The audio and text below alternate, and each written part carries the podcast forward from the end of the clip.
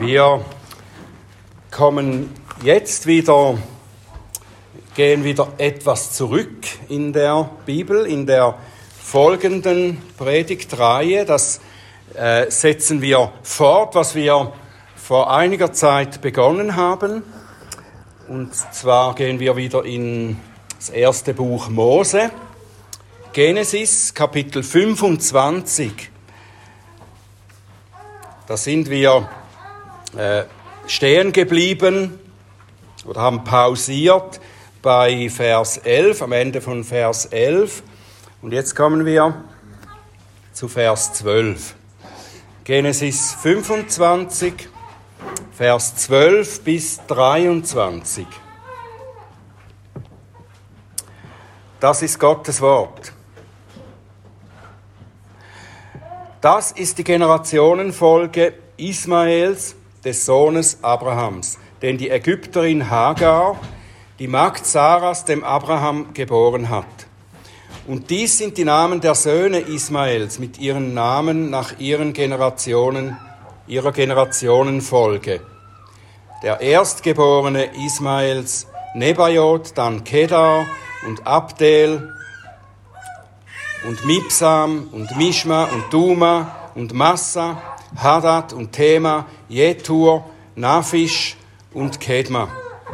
Das sind die Söhne Ismaels und das sind ihre Namen in ihren Gehöften und in ihren Zeltlagern. Zwölf Fürsten nach ihren Völkerschaften.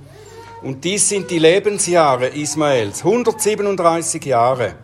Und er verschied und starb und wurde versammelt zu seinen Völkern. Und sie wohnten von Havila an bis nach Schur, das vor Ägypten liegt nach Assur hin. So setzte er sich allen seinen Brüdern vors Gesicht. Das ist die Generationenfolge Isaaks, des Sohnes Abrahams. Abraham zeugte Isaak und Isaak war 40 Jahre alt, als er sich Rebekka zur Frau nahm. Und die Tochter des Aramäers Betuel aus Padam Aram die Schwester des Aramäers Laban. Und Isaac bat den Herrn für seine Frau, denn sie war unfruchtbar. Da ließ der Herr sich von ihm erbitten und Rebekka, seine Frau, wurde schwanger. Und die Kinder stießen sich in ihrem Leib. Da sagte sie, wenn es so steht, warum trifft mich dies? Und sie ging hin, um den Herrn zu befragen. Der Herr aber sprach zu ihr, Zwei Nationen sind in deinem Leib und zwei Völkerstämme scheiden sich aus deinem Innern. Und ein Volksstamm wird stärker sein als der andere und der Ältere wird dem Jüngeren dienen. Lieber Vater im Himmel, hab Dank für dein gutes Wort. Hab Dank für das, was du zu uns sprichst dadurch, das, was wir lernen können. Und wir bitten dich, dass du uns hilfst, aufmerksam zu sein, zu verstehen, mit offenem Herzen, mit offenem Geist zu hören, was du zu sagen hast. Ich bitte dich, dass du meine Lippen öffnest, sodass sie deinen Ruhm und deine Herrlichkeit verkünden. Amen. Ja, wir befinden uns in diesem Buch Genesis ziemlich genau in der Mitte. Das ist gut, äh, etwas, äh, einen, noch einmal einen Überblick zu haben, auch etwas Rückschau zu halten. Äh, was, was ist das für eine Stelle, wo wir uns hier befinden? Was hat sie für eine Bedeutung? Nicht nur für diesen Moment von dem, was da beschrieben steht, sondern überhaupt für das Buch für die Wege Gottes. Dieses Buch Genesis zeichnet ja die Wege Gottes oder den Weg, den Gott mit der Menschheit geht, insbesondere mit seiner erwählten Menschheit. Und wie er beginnt, sein Volk zu bilden. Genesis, das ist das Buch der Anfänge. Genesis bedeutet Anfang oder Anfänge das Buch der Anfänge. Und das ist es in verschiedener Hinsicht. Es beschreibt die Erschaffung der Welt ganz am Anfang und der Menschen. Es beschreibt ihren ursprünglichen Ungehorsam gegen Gott. Und dann, und das ist wohl der wichtigste Teil, die Anfänge unserer Erlösung, Erlösung von der Sünde und vom Tod. Genesis ist unsere Geschichte.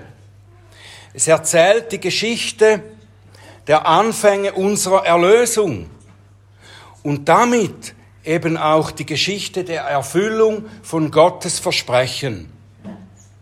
Er hat ja dem ersten Menschenpaar versprochen, nachdem sie in Sünde gefallen sind, ungehorsam waren, da hat er ihnen versprochen, dass er einen Nachkommen, einen Sohn senden wird.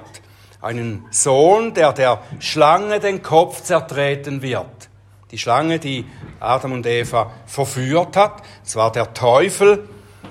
Dieser Schlange wird der Sohn den Kopf zertreten. Das heißt, den Teufel entmachten und uns aus der Knechtschaft der Sünde erlösen. Das wird er tun, der Sohn, der kommen wird. Und dieser Nachkomme, der wird dann viel, viel später im Neuen Testament offenbart. Es ist Jesus Christus, Mensch gewordener Gott. Aber bis er kommt, bis er kommen wird, von hier aus gesehen, wird es noch viele, viele Jahrhunderte dauern. Vorerst hat Gott Teilerfüllungen seines Versprechens geschenkt. Teilerfüllungen. Durch das Buch Genesis, ja, durch das ganze Alte Testament hindurch hat Gott Teilerfüllungen geschenkt. Er hat immer wieder Söhne in die Welt gesandt, durch die er seinen Erlösungsplan langsam entfaltete. Wir haben gelesen, ganz am Anfang des Buches, haben wir gelesen von Seth, der dritte Sohn von Adam und Eva, der geboren wurde, Seth, der ein Stammvater des Volkes wurde, aus dem dann Noah kam. Und durch Noah hat Gott eine neue Menschheit entstehen lassen. Die alte wurde gerichtet durch die Flut und die neue Menschheit, die nach der Flut die Erde bevölkerte, wurde durch Noah begründet und durch seine Söhne dann. Später kam Noahs Nachfahre Abraham, dem Gott eine unzählbare Nachkommenschaft versprochen hatte, aus der dann der eine Sohn kommen soll, der unser Retter wurde. Abraham glaubte Gott, aber er hatte dennoch zeitweise mit Zweifeln zu kämpfen und er zeugte sogar im Unglauben einen Sohn, einen Sohn mit der Magd, der für Gottes Plan nicht akzeptabel war. Doch schließlich gebar ihm Sarah, seine Frau, die zuerst auch unfruchtbar war, gebar ihm dem versprochenen Nachkommen Isaak, von dem wir heute jetzt gelesen haben. Und wir stehen hier in Kapitel 25 nun in Isaaks Geschichte drin. Er übt sich in Erwartung seines Nachkommens in Geduld. Isaak steht da, wo seine Vorfahren standen, in der Hoffnung auf den einen verheißenen Sohn, der die Erlösung bringen wird. Auch Isaak schaut in der Hoffnung auf diesen kommenden. Und immer wieder, wenn ein Nachkomme geboren wurde, so ein, so ein Nachkomme, der auch als ein wichtiger Nachkomme gekennzeichnet wurde, dann fragten sich die Wartenden und die Hoffenden, ist das nun der versprochene, der versprochene Sohn, der versprochene Erlöser? Jeder Sohn, der dann zu einem Stammvater wurde, weckte erneut diese Hoffnung und nährte sie auch. Und wir wissen natürlich im Rückblick, dass Isaaks Sohn noch nicht der Christus ist, der kommen soll. Sein Hoffen und Warten, das Hoffen und Warten von Isaak wird wieder nur zum Teil erfüllt. Aber diese weitere Teilerfüllung, die trägt dennoch Hoffnung in sich.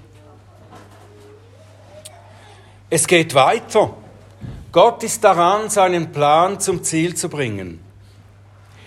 Und Isaac muss dabei Erschwernisse und Prüfungen seines Glaubens erdulden, wie auch viele vor ihm, wie auch sein Vater Abraham besonders vor ihm. Er muss viele Erschwernisse und Prüfungen seines Glaubens erdulden. Und die Weise, wie Gott darin an ihm handelt, wie wir das heute auch gelesen haben, und wie Isaac dann damit umgeht, die, diese Dinge können uns in unseren Prüfungen auch eine Hilfe sein. Isaac wusste ja durch seinen Vater Abraham von dem Versprechen Gottes. Das hat er ihm äh, gezeigt. Isaac hat das miterlebt als Junge. Jetzt ist er 40 Jahre alt.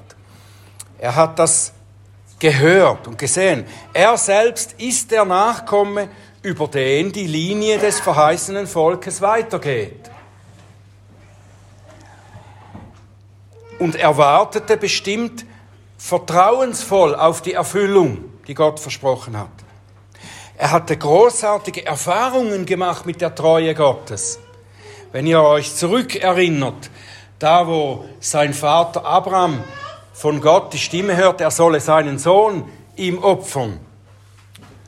Wie Gott da eingegriffen hat auf wunderbare Art und Weise, als sein Vater ihn gerade töten wollte mit dem Messer und ihn als Brandopfer bringen wollte, da hat Gott ein Lamm an seiner Stelle gegeben, ein, einen Stellvertreter, auch ein Bild, das auf Christus hindeutet, den Stellvertreter, das Lamm Gottes.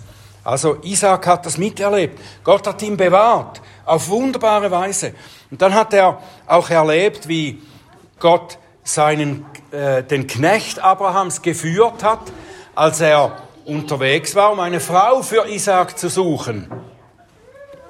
Und dieser Knecht hat Rebekka gefunden und hat sie dann zu ihm gebracht, zu Isaac. In verschiedenster Art und Weise hat er Gottes wunderbare äh, Führungen erlebt, seine Hilfe erlebt. So steht er nun vor dem, was weiter auf ihn zukommt. Es gab darin, was hier passierte, aber auch mindestens zwei Faktoren, die sein Gottvertrauen jetzt entmutigen könnten. Sein Halbbruder Ismael, das haben wir gelesen in diesem kurzen äh, Geschlechtsregister, da heißt es am Ende, Ismael setzte sich all seinen Brüdern vors Gesicht. Das heißt, in unseren heutigen Worten würde man sagen, er hat sich ihm vor die Nase gesetzt.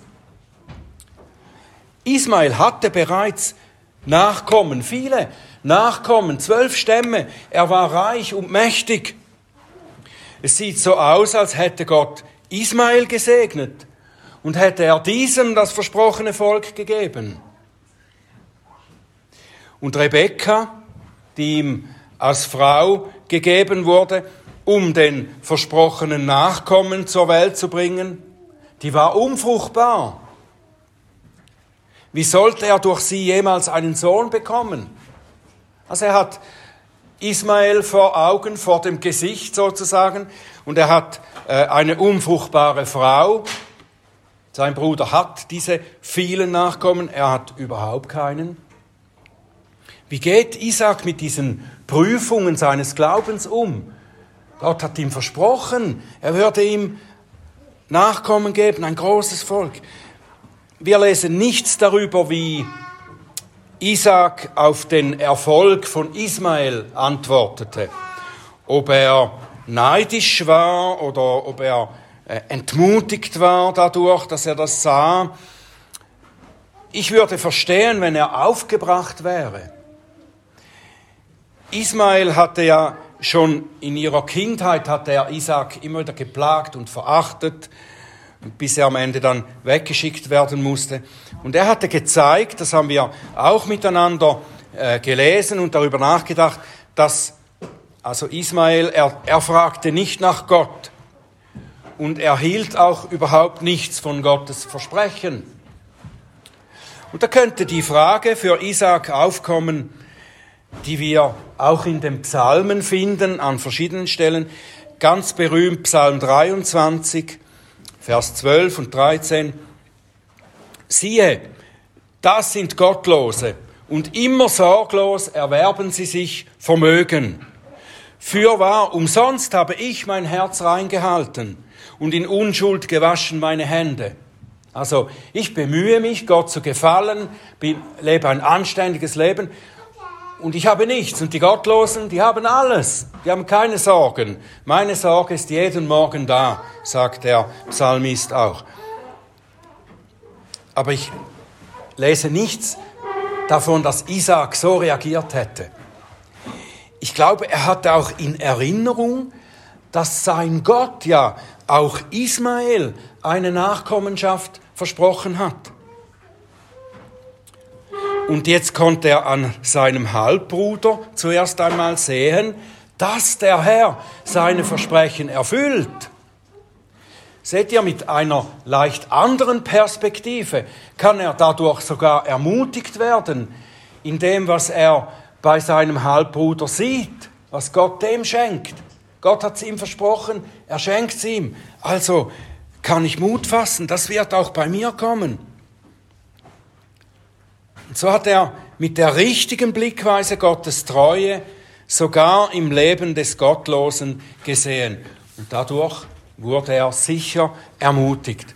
Und Isaac konnte deshalb warten, bis der Herr auch in seinem Leben seine Verheißungen wahrmacht.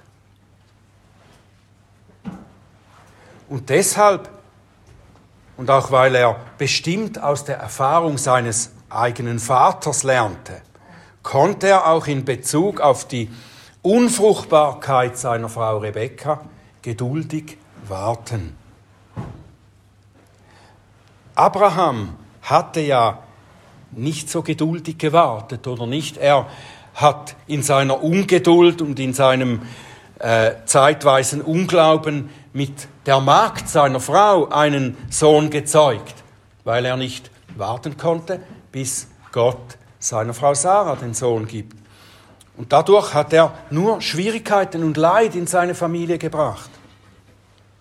Isaac tat es nicht seinem Vater gleich, sondern er wartete auf Gottes Handeln. wenn ihr das äh, genau angesehen habt, Isaac war 40 Jahre alt, als er Rebekka heiratete, und er war 60 Jahre alt, als sie schwanger wurde. Er wartete 20 Jahre auf die Erfüllung des Versprechens Gottes. Und er betete in dieser Zeit. Das heißt, er betete. Das Vertrauen auf Gottes Treue nährte sein Gebet. Er glaubte das, was er noch nicht sah.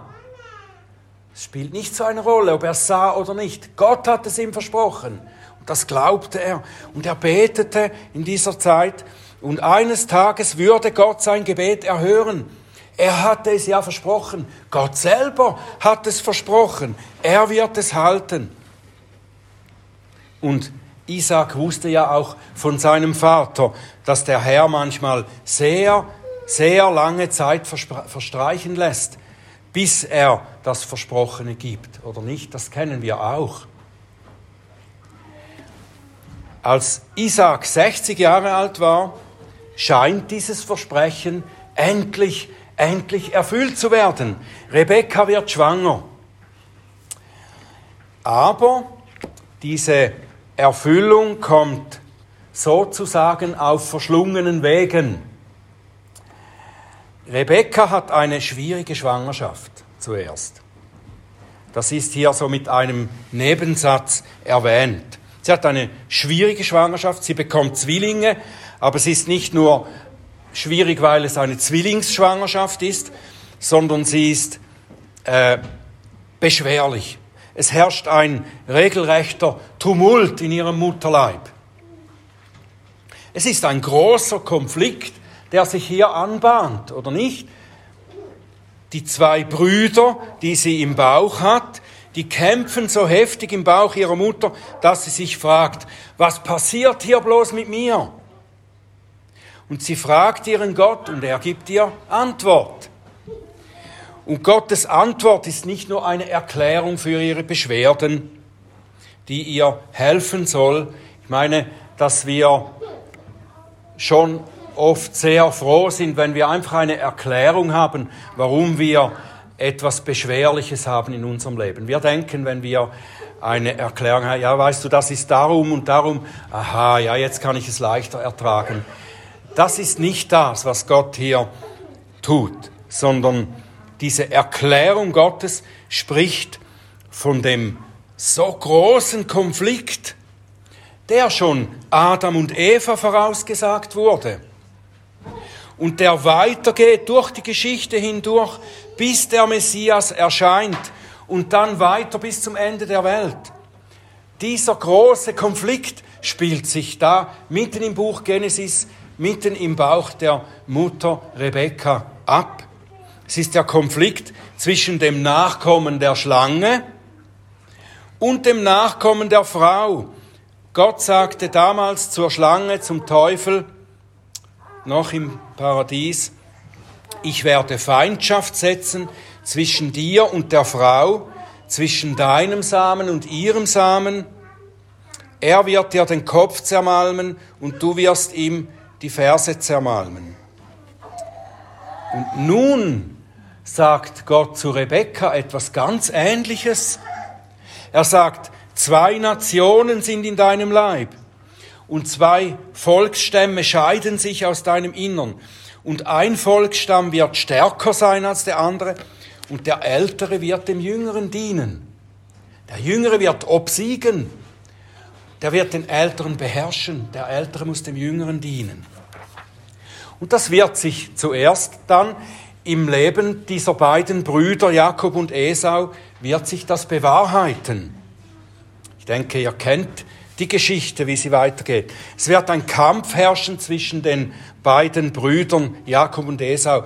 Es ist der Kampf zwischen dem erwählten Verheißungsträger und seinem Gegenspieler.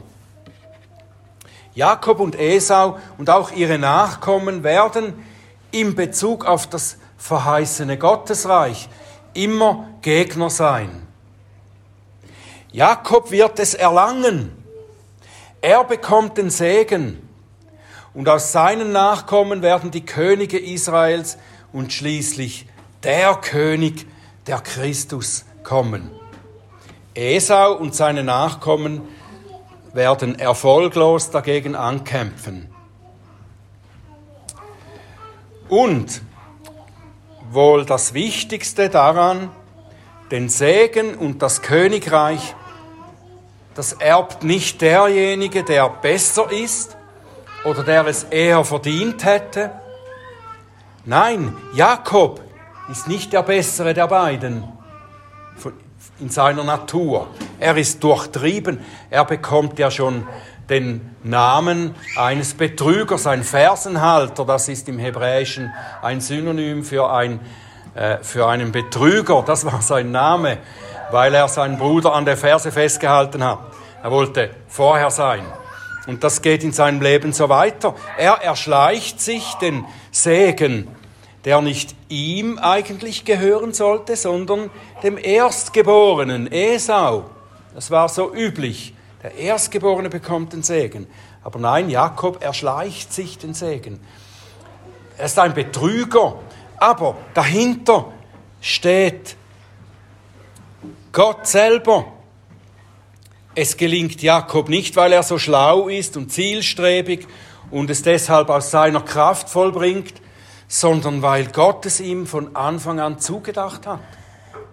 Seht ihr, wie, wie Gott durch die Umstände arbeitet, durch auch üble Menschen, durch üble Umstände bringt er das hervor, was er von Anfang an bestimmt hat. Gott sagte zu Rebekka, der Ältere wird dem Jüngeren dienen. Er hat das so bestimmt. Gott richtet sich nicht nach menschlichen Vorlieben oder Verständnis, Er fragt auch nicht nach unserem Einverständnis. Gott in seinem Handeln fragt uns nicht, ob wir das gut finden. Gott handelt nach seinem Vorsatz, in seiner Weisheit, weil er Gott ist. Gott ist Gott. Warum? Die Erklärung, die uns der Apostel Paulus gibt, muss genügen. Das haben wir vorher schon gelesen. Ich lese noch einmal einige Verse aus Römer 9, 10 bis 13. Als Rebekka von unserem Vater schwanger war, als die Kinder noch nicht geboren waren und weder Gutes noch Böses getan hatten, damit der nach freier Auswahl gefasste Vorsatz Gottes bestehen bliebe, nicht aufgrund von Werken, guten Werken, sondern aufgrund des Berufenden, wurde zu ihr gesagt, der Ältere wird dem Jüngeren dienen. Wie geschrieben steht, Jakob habe ich geliebt, aber Esau habe ich gehasst. Wobei gehasst hier mehr die Bedeutung hat von zurückgestellt. Das ist dicke Post, oder nicht? Gott erwählt den einen, den anderen verwirft er.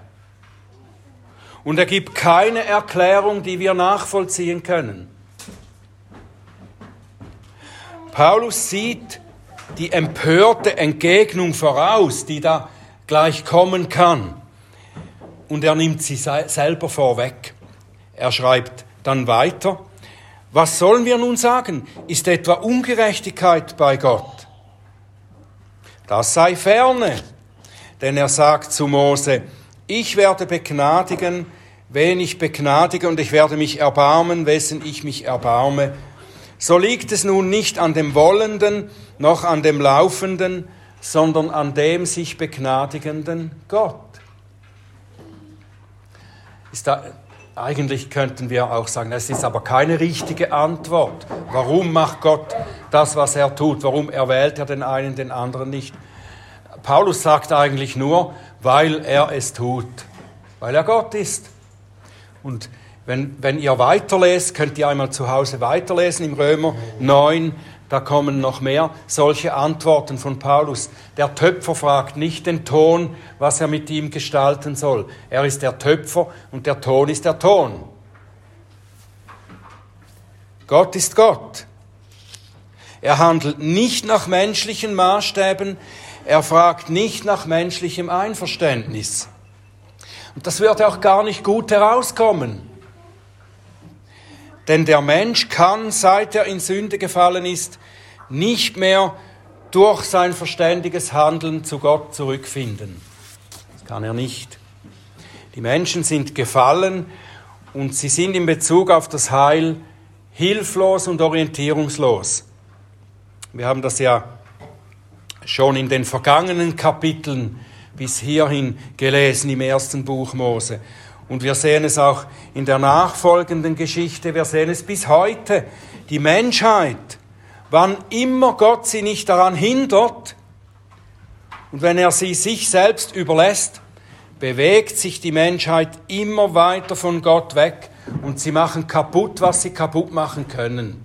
Und daran waren wir auch beteiligt und sind es zum Teil heute noch. Das ist der Weg der Menschen, den auch das Buch Genesis und die ganze Bibel ganz deutlich zeichnet.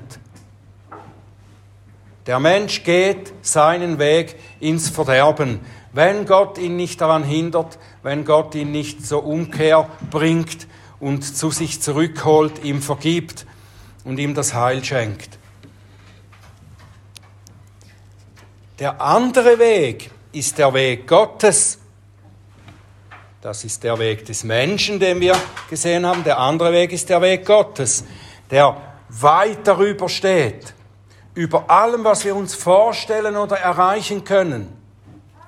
Gott hat seinen Plan zur Rettung derer, die er retten will, gefasst und er führt ihn aus.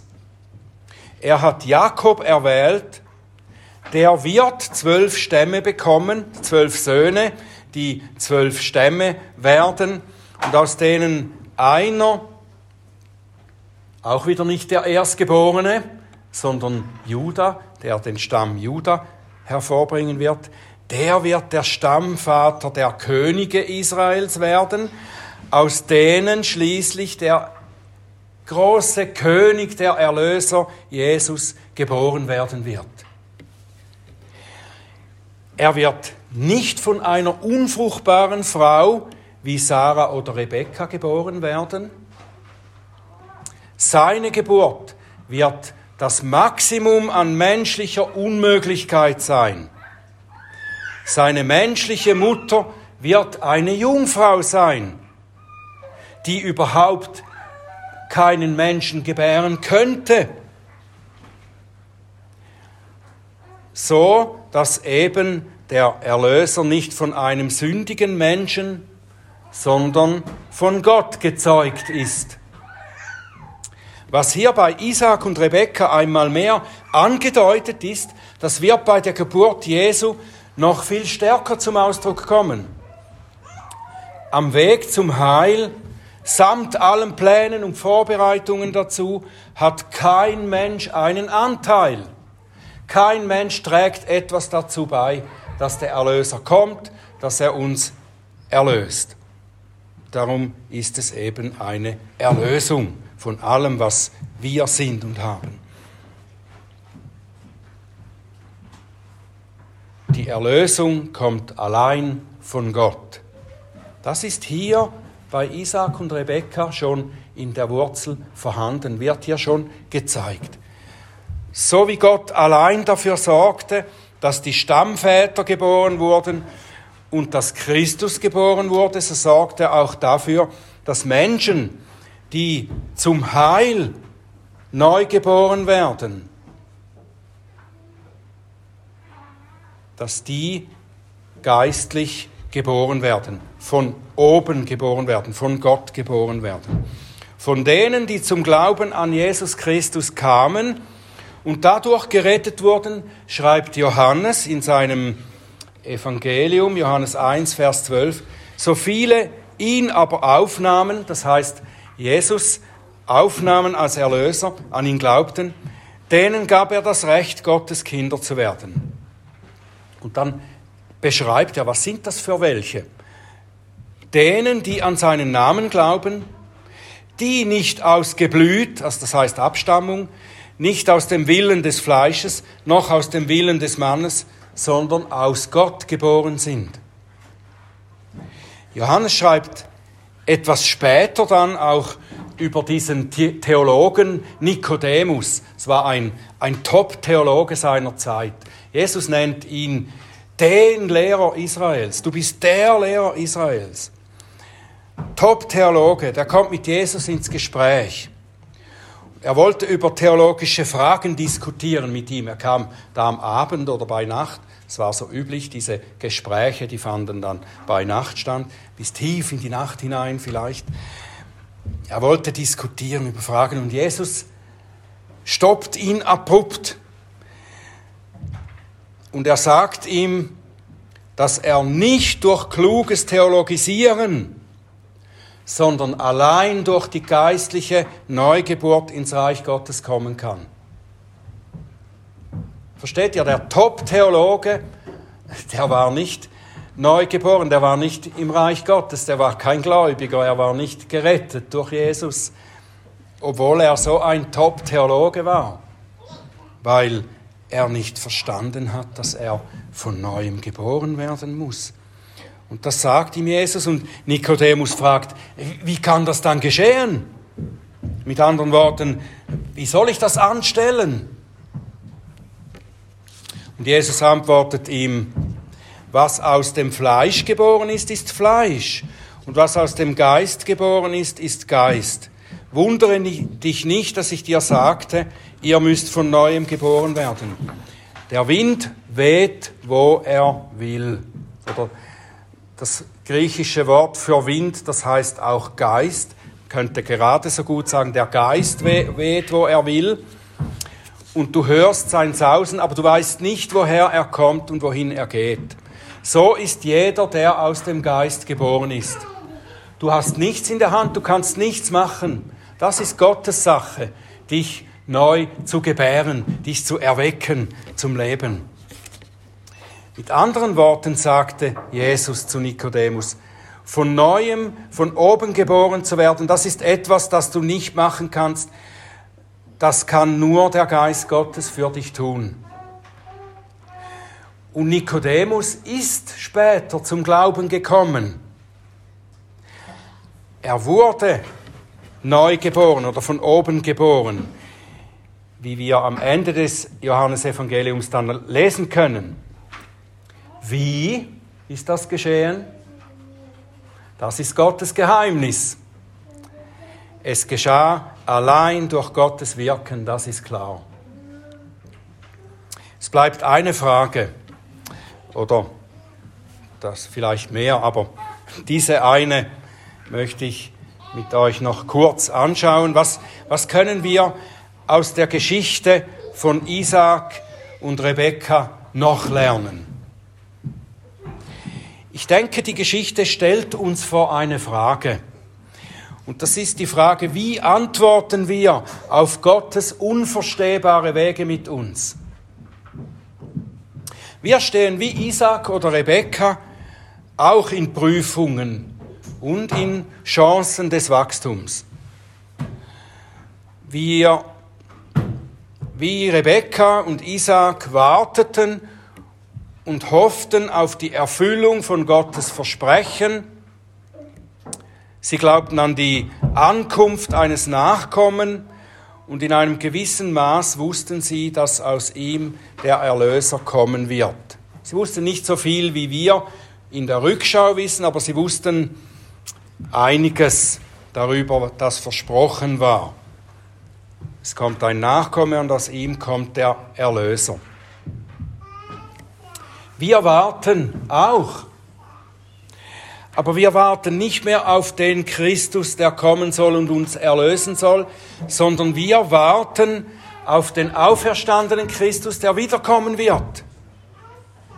Und bis er wiederkommt, begegnen uns ähnliche Herausforderungen wie Isaac und Rebekka. Das sind menschliche Unmöglichkeiten. Wir beten vielleicht schon jahrelang für die Bekehrung eines geliebten Menschen. Da sind wir unfruchtbar und wir können nichts bewirken. Oder vielleicht kämpfen wir mit anderen Dingen, mit bestimmten Gewohnheitssünden oder mit einem schwachen Glauben. Auch da sind wir auf uns gestellt, sind wir unfruchtbar und wir können nichts erreichen. Vielleicht hat sich uns auch ein Ismael vor die Nase gesetzt.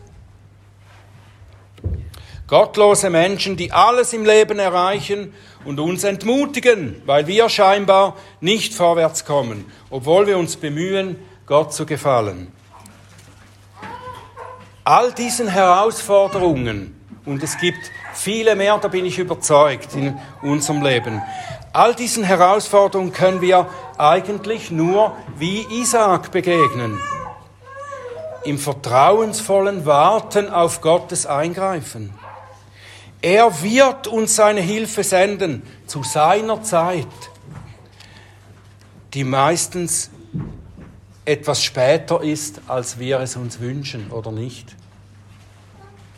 Aber diese Tatsache hat einen entscheidenden Vorteil, dass wir eben warten müssen und wir es lieber früher hätten, aber wir müssen warten.